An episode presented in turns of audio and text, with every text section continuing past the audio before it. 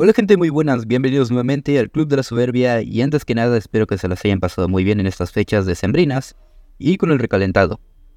Bien, hace unos días estrenó Aquaman y el Reino Perdido, película a la cual ya le hice su respectiva reseña. Y como mencioné en ese episodio, esta película marcó el fin del antiguo DCU, que comenzó hace 10 años, donde a pesar de tener muchas películas que no tenían rumbo, pudimos apreciar lo mejor y lo peor de este universo a través de estos 10 años.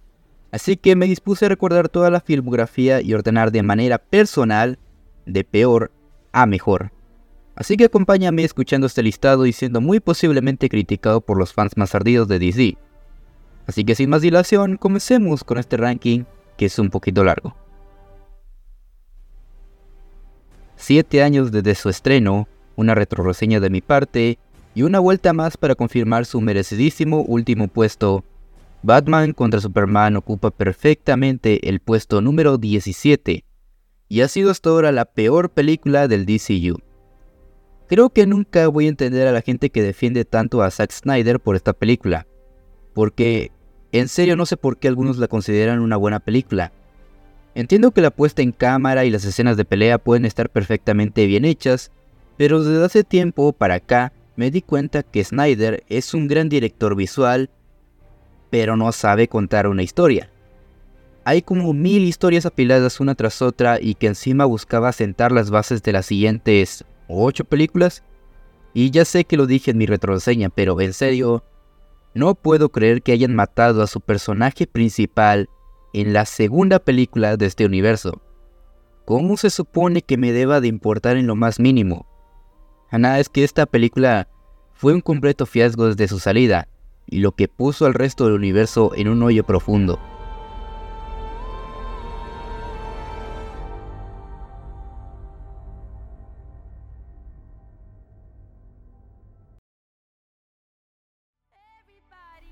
Le tuve que dar una segunda oportunidad a la Liga de la Justicia de Josh Whedon para no ponerla en el último lugar. A ver, no es una película vomitable, pero sinceramente es muy aburrida. Y cuando acaba solo me deja con la pregunta de ¿eso es todo? O sea, el equipo de superhéroes más grande de toda la humanidad que ha tenido infinidad de historias y adaptaciones audiovisuales, ¿y esto es lo único que pudieron hacer? Entiendo que tuvo muchos reshoots y que Zack Snyder haya tenido que abandonar el proyecto por temas familiares muy fuertes, pero cuando se estrenó esta versión no sentí que me quisiera contar algo, solo personajes sin ningún apego emocional y peleando contra un enemigo de papel más inútil de todo este universo. Si me encariñé de personajes como la Mujer Maravilla o de Aquaman, fueron por sus películas individuales y no por esta porquería de película.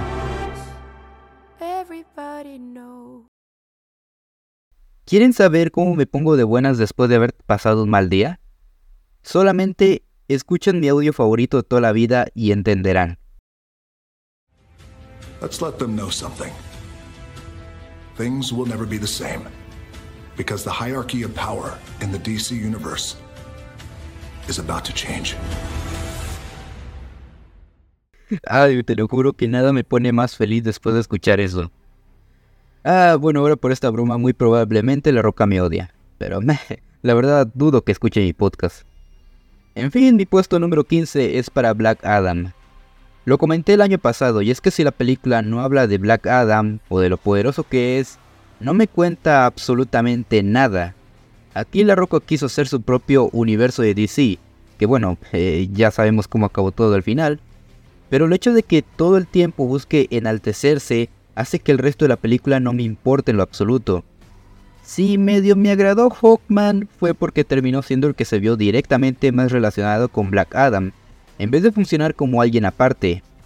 Al final, La Roca hizo lo que quiso, cuando quiso y con quien quiso.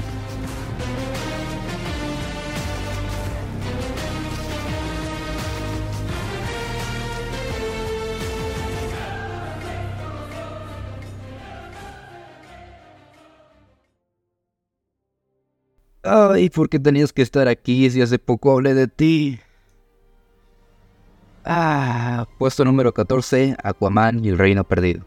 Vaya, si de algo tenía razón con esta película fue con el título, porque sí estaban muy perdidos. La última película de este universo resultó ser muy decepcionante, muy mediocre y muy genérica. Hasta parece que ya les daba igual si salía mal. La edición es horrible, el conflicto es muy flojo y los personajes no llegan a tomarse con seriedad que se amerita. Está bien si quiere ser cómica, pero también debieron de darle la oportunidad de que los momentos más dramáticos de la cinta fueran tomados más en serio. Me aburrí en unas partes y al final me deprimió ver que 10 años de trayectoria hayan acabado así de simple. Incluso la escena post créditos siento que ya fue como una mentada de madre al espectador. No esperaba algo grande, solo quería algo sencillo que estuviera bien hecho y que me pudiera entretener un tiempo. Vaya, fue mucho pedir al parecer.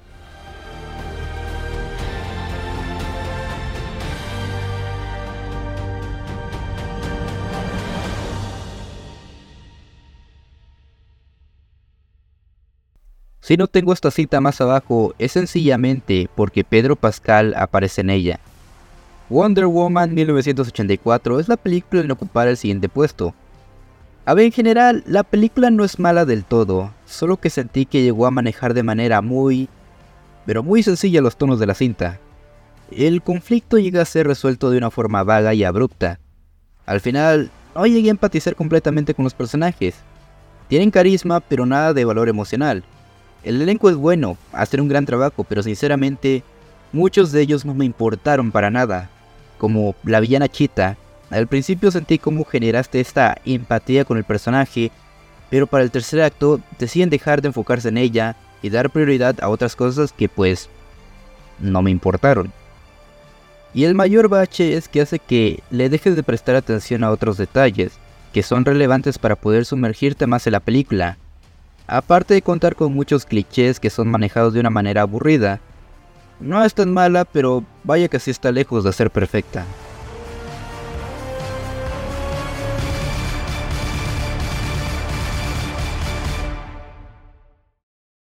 La siguiente película me enseñó dos cosas, ser lo suficientemente genérica para ser entretenida y que nada es más fuerte que el poder de la familia. Toreto estaría muy feliz de ver esta película. Shazam, Furia de los Dioses fue un buen intento de mantener este universo a flote. ¿Es genérica? Sí. ¿La historia es importante a futuro? No. ¿Estoy pedo por tomar mucho vino en la cena de Navidad? Probablemente. Pero, ¿es entretenida? Pues sí. Lo que me encanta de esta película es la dinámica que hay entre los personajes de la familia Shazam. Aún tengo el conflicto de que Billy y Shazam sean personas muy distintas, pero lo intentan. Las villanas son muy aburridas y planas. Y si siento que llega a perder muchos valores que me gustaron de su precuela, como el hecho de ser un niño con superpoderes. Era lo bonito de la anterior entrega y aquí se pierde. Pero lo repito, la verdad es muy entretenida a pesar de todas estas fallas, y aún preserva el corazón de lo que significa ser una película familiar, que aún así se dan sus toques de ser un poco más crudas. Quizás no sería una película que la vería más de una o dos veces, pero no me molestaría si un día termino dando con ella nuevamente.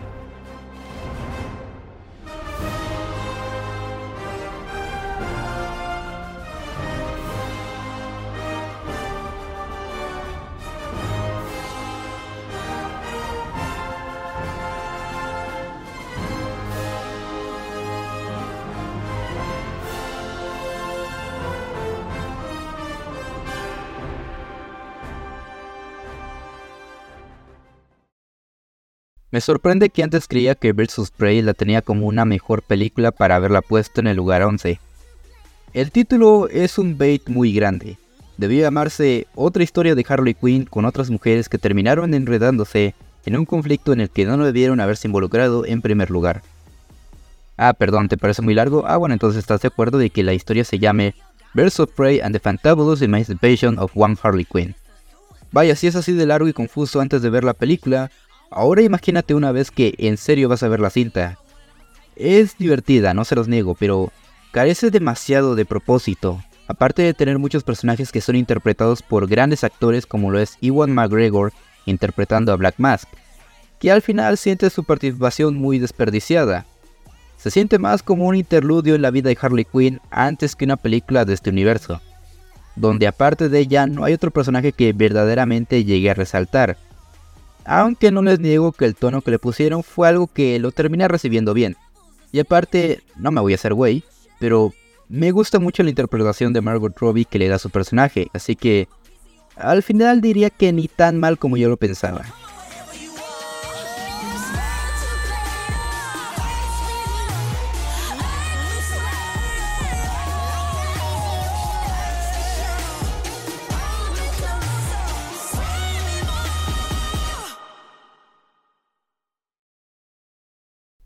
En el décimo lugar pondré la película que comenzó con todo el universo. Verán, a Hombre de Acero lo recuerdo y le tengo cierto cariño, más por lo que pudo llegar a ser. Tenían a Henry Cavill, el Superman perfecto, y no lo supieron aprovechar. Lo que más me molesta es que no lo terminan de desarrollar como se debería. Sí, es verdad que es muy épica en el tercer acto, pero el resto de la historia se llega a sentir algo estorbosa pero algo que realmente admiro de la película es ver a Superman conflictuado consigo mismo. Me encanta esta versión de Superman donde se siente perdido y debe de buscar su lugar en el mundo, y también donde vemos los momentos más oscuros de su vida. Zod me sigue pareciendo uno de los mejores villanos del DCU, además de contar con grandes actores que le dan más energía a la película. Aparte de contar con buenas escenas de pelea y uno de mis momentos favoritos de este universo que es el primer vuelo de Superman. Aún me sigue emocionando esa parte. Es una lástima que el ritmo y las ocurrencias que tiene Zack Snyder de querer hacer algo bonito por encima de la coherencia no terminan haciendo que aprecie más esta película como siento yo que debería de ser.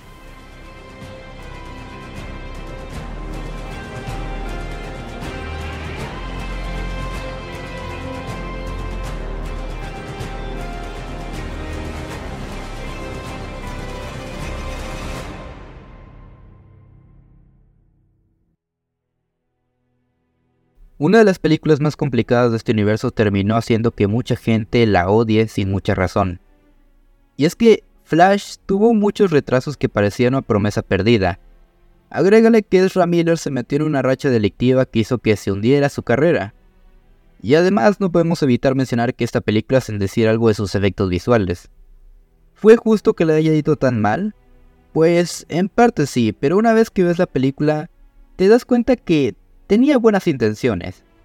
Sí, es otra historia más del estilo de Flashpoint, pero lo que la hace especial es la interacción que hay entre los dos Barrys, el ver cómo las heridas del pasado son las que terminan formando el carácter que tenemos ahora, y de no ser por su guion que se llega a sentir muy raro sobre los viajes en el tiempo o el multiverso, que ya es algo que me está empezando a cansar, esta película posiblemente hubiera estado más arriba, porque está hecha con mucho corazón y no me digas que no llega a tentarte el corazón más de una vez. Está ok, pero sigue estando lejos de ser la mejor.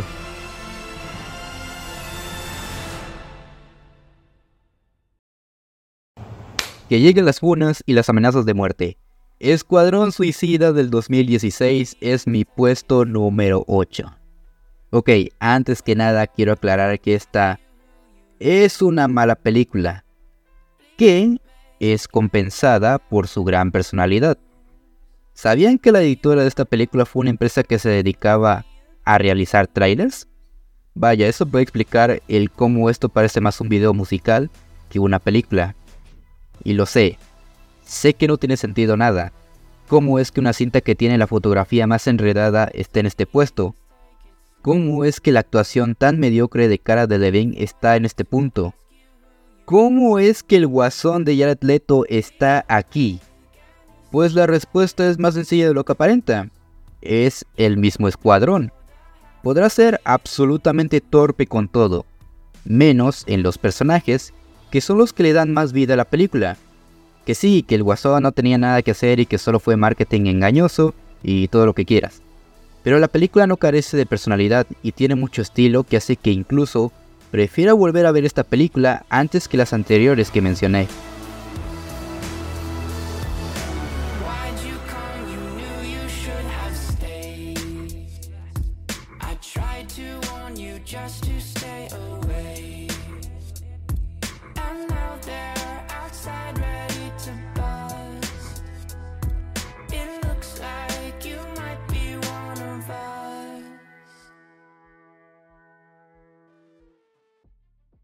¿Se acuerdan qué pasaba el 18 de agosto solo en cines?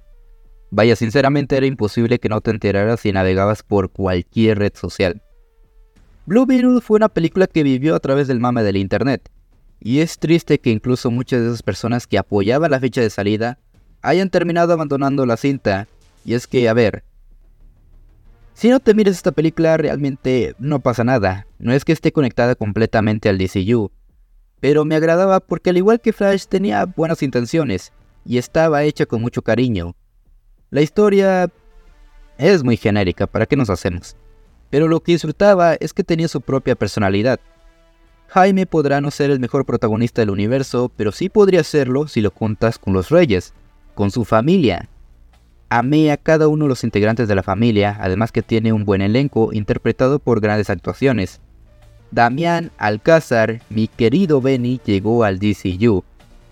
Sé que vas a amar más la película si eres latino, y ya ni te digo si eres mexicano, porque tiene una gran cantidad de referencias a estas culturas. Me hubiera gustado que también se hayan enfocado en otras cosas como la falta de oportunidades o la discriminación. Pero aún así, Blue Beetle es una buena película dentro de un frágil universo.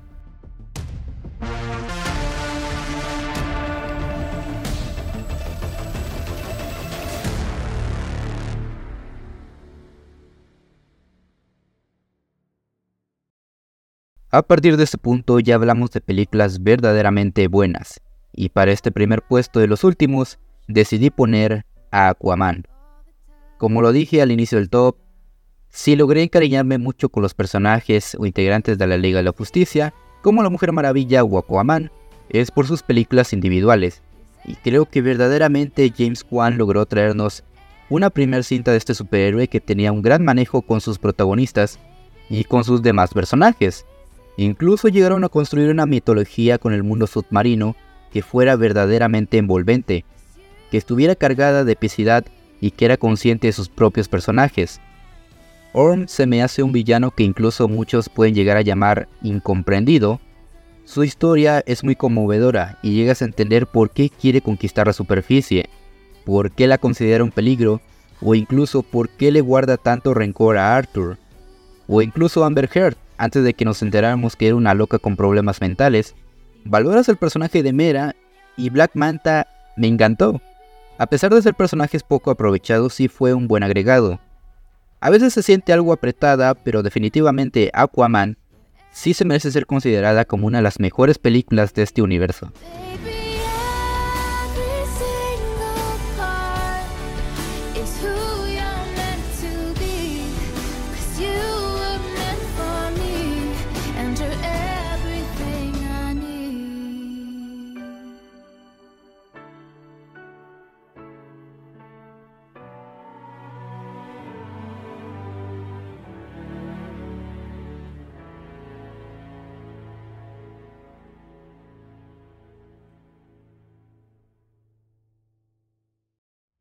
La Mujer Maravilla fue una cinta a la cual le tuve un gran aprecio en casi todos los sentidos.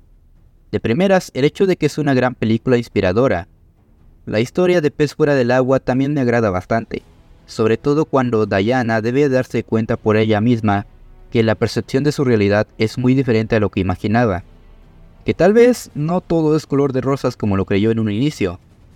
A veces llega a cansar el hecho de que todo el tiempo se repite el hecho de buscar a Ares, o incluso el tercer acto que es la parte más débil de la cinta. Sin embargo, creo que lo que Patty Jenkins logró con esta cinta fue darle una mayor dirección al personaje de Wonder Woman, con una gran personalidad. Un ser tan dulce, tan inocente y tan encantador que también sabe en qué momentos ensuciarse las manos. Cuenta con muchas escenas memorables como la presentación de Temiskira, La Tierra de Nadie y todas las escenas de batalla, Ay, claro, no puedo olvidar la bonita relación que Diana tuvo con Steve Trevor.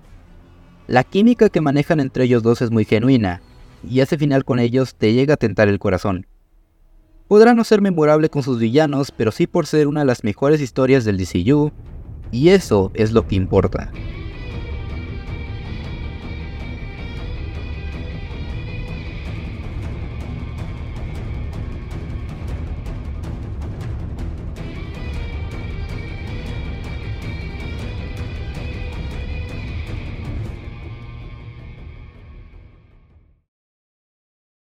Ok, lo admito. No le tenía nada, pero nada de fe. Pensaba que solo era una excusa de marketing para HBO Max. Y afortunadamente me terminé equivocando. Pues en mi cuarto puesto he decidido poner a la Liga de la Justicia de Zack Snyder. O el Snyder Code de la Liga de la Justicia, no sé cómo quieran decirle. Ok, no se me alteren porque sigo creyendo que Zack Snyder aún llega a tener problemas al querer contar una historia. Sin embargo, con el Snyder Code de la Liga de la Justicia, pude ver una mejor perspectiva de la dirección a la que quería llegar. Incluso para que vean qué tanto lo consideré que repasando estas películas me di cuenta de que algunas escenas de Batman v Superman tenían mucho más sentido de a dónde quería llegar. Eso no quita que sea una mierda de película, pero a lo que voy es que por fin pude ver la verdadera introducción de cada uno de los miembros de la Liga de la Justicia. Digo, por algo la película dura 4 horas, y si quieres aguantar, por lo menos sabrás que sí valió la pena haberla visto.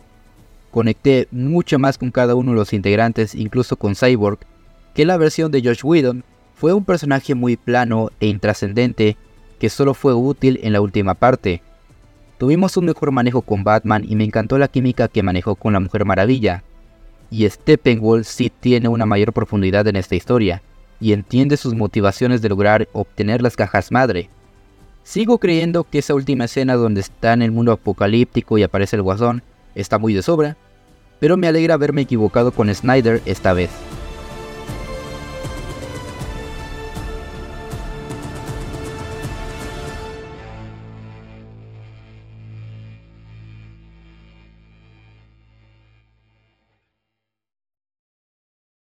La verdadera película que verdaderamente me enseñó que la familia es primero, es Shazam. Qué hermoso fue vivir el 2019 y encontrarse con una de las mejores épocas del mundo del cine. Shazam fue una gran película de esa época y no saben qué contento salí de la sala del cine.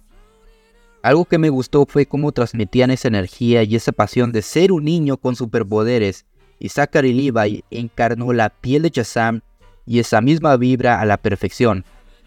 Sé que es inocente, es boba y quizá muy infantil para ser parte de este universo lleno de dioses, pero es muy encantadora y si con Blue Beetle lo más que pudo resaltar fue la familia, con Shazam siento que funciona de una forma más orgánica y que además saben dar prioridad entre familia y protagonista.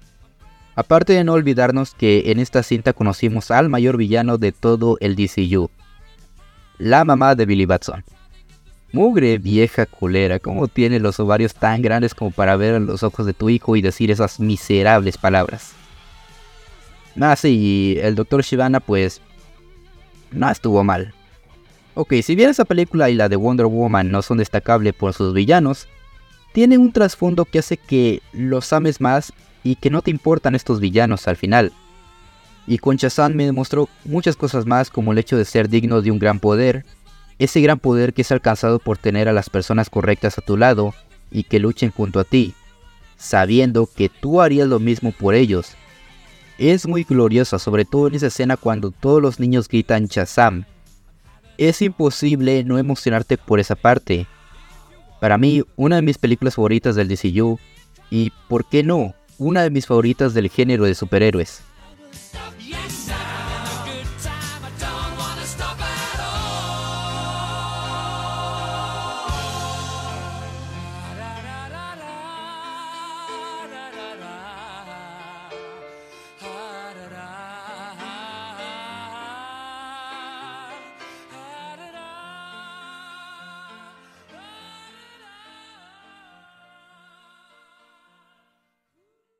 En este universo de películas de DC existe un escuadrón suicida y existe el escuadrón suicida. ¿Quién diría que la secuela que parece remake pero sabe reboot estaría posicionada en el segundo puesto? El Escuadrón Suicida fue el claro ejemplo de cómo hacer una película de un grupo de criminales y desgraciados que son enviados como carne de cañón, que logre simpatizar con sus personajes y que encima tenga una muy buena historia. Es increíble como personajes como Harley Quinn, que tuvo tres apariciones en tres películas con historias diferentes, dirigida por tres directores diferentes, haya tenido mayor profundidad y desarrollo que Superman siendo un personaje que estuvo relevantemente presente en tres películas dirigidas por un mismo sujeto. James Gunn supo qué hacer con sus personajes, le da profundidad, les da algo de humanidad. Son unos desgraciados, son sucios, muchos de ellos hicieron cosas horribles por las razones equivocadas, pero su propio carácter y su propia personalidad son los que hacen que les tengas aprecio. La mayoría de ellos pues no la contaron, pero esa siempre fue la magia de este equipo, que incluso las pérdidas lleguen a afectarte. Mira con quién empezamos la historia, con el personaje de Savant. ¿Qué pasó con él? Creímos que iba a ser un personaje relevante de inicio a fin de la historia, pero la primera que hubo peligro prefirió desertar porque tuvo miedo, y fue por esto que terminó provocando su propia muerte al inicio de la película. La mayoría de los personajes son muy entrañables, como Rick Flag, que siempre creyó luchar en el bando correcto. Tenemos a Joaquín Cosio en el DCU. Tenemos a uno de los villanos con el final más triste de este universo, que es Starro. Créanme que siempre me perseguirá esas últimas palabras. Yo estaba tan feliz mirando las estrellas. Mugres humanos, nos merecemos lo peor de verdad. Hablaría más detalles, pero no me quiero extender demasiado, de por sí este episodio va a durar bastante, pero el Escuadrón Suicida se queda en el segundo lugar.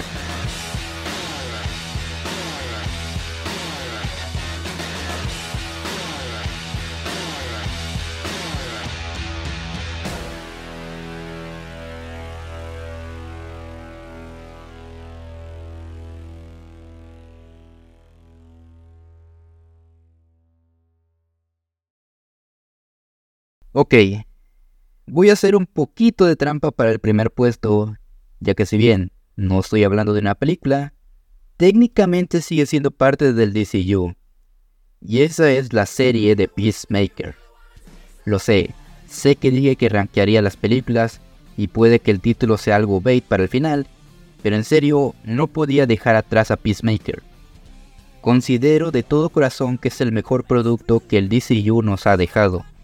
La considero la reina ante todas las demás películas y no esperaba que la serie me fuera a sorprender tanto. Es una de las series más cínicas, más asquerosas y más absurdas que he visto los últimos años, que está cargado de mucho amor y carisma. Lo repito, James Gunn sabe perfectamente cómo manejar a sus personajes. Originalmente Peacemaker iba a morir en el Escuadrón Suicida. Afortunadamente James Gunn pudo ver el potencial que había en este personaje y lo trajo de regreso para hacer la historia más divertida y la más entrañable de este universo. Si ya viste El Escuadrón Suicida y te gustó, te invito cordialmente a que veas Peacemaker si es que no la has visto. Y también, si ya la vistes, te invito a verla nuevamente porque ahora que le di mi segunda vuelta, la aprecio más que la primera vez. Tiene un ritmo perfecto que va acompañado de una historia con buenos personajes. Sé que me la paso repitiendo mucho esto y perdón, pero es que es lo más fuerte de cada producción que dirige James Gunn. Peacemaker fue el personaje que más cariño le llega a agarrar, y eso que solo apareció en una película antes de tener su serie. Es un infeliz, es un misógino, es un racista, es un super fanático de la patria, pero no termina siendo la misma persona cuando acaba la serie. Siempre tenía de excusa que cada acto vil que hacía, el torturar, lastimar o asesinar a personas, lo hacía en nombre de la paz, de la libertad, de la patria, y vemos cómo esto lo ha ido alejando de todo el mundo. Está arrepentido de todo lo que alguna vez llegó a creer, y fue madurando a través de los episodios. Igly fue la mejor mascota que pudimos conocer. Vigilante fue de los mejores remedios cómicos, incluso el padre de Peacemaker que sirvió más como un recurso para conocer al hombre que estaba detrás del casco los villanos compartiendo una ideología a nuestro protagonista y creando este dilema al final de la serie. Y lo mejor de todo fue la intro. Automáticamente se convirtió en una de las intros que tengo prohibido saltar. Y la banda sonora es espectacular. Daría más detalles sobre la serie, pero creo que ya dije muchas cosas más en mi reseña que le hice hace un año. Así que, entre eso y muchas cosas más, Peacemaker se queda como lo mejor de lo mejor del DCU. Y bueno, hasta aquí termina este ranking de todo el universo extendido de DC. Como verán, muchas de las circunstancias que provocaron que en primer lugar este universo se viniera abajo fue querer construir una trayectoria que llevaba a Marvel en ese entonces con el MCU. Otro universo agonizando, pero eso es tema de otro episodio. El punto es que quisieron tocar el cielo antes de aprender a caminar. Para poder crear esa trayectoria, era necesario que empezaran poco a poco y tengan muy bien decidido a qué quieren llegar. Quedará a esperar hasta el 2025 con la película de Superman Legacy para poder ver si DC aprendió de sus errores. Hasta entonces, este fue el final del primer DCU. Espero que les haya gustado este listado, sé que me tardé mucho, pero así están las cosas. Si algún día hago lo mismo pero con el MCU, creo que lo dividiría en varias partes, ya que son un chingo, estamos hablando de más de 30 películas y no sé cuántas series. Pero bueno, no se olviden seguirme en Instagram, que es donde aviso cuando subo episodio nuevo. Y quisiera preguntarte, ¿cuál fue tu producción favorita de este universo? Tu respuesta me la puedes poner debajo de la descripción de este episodio.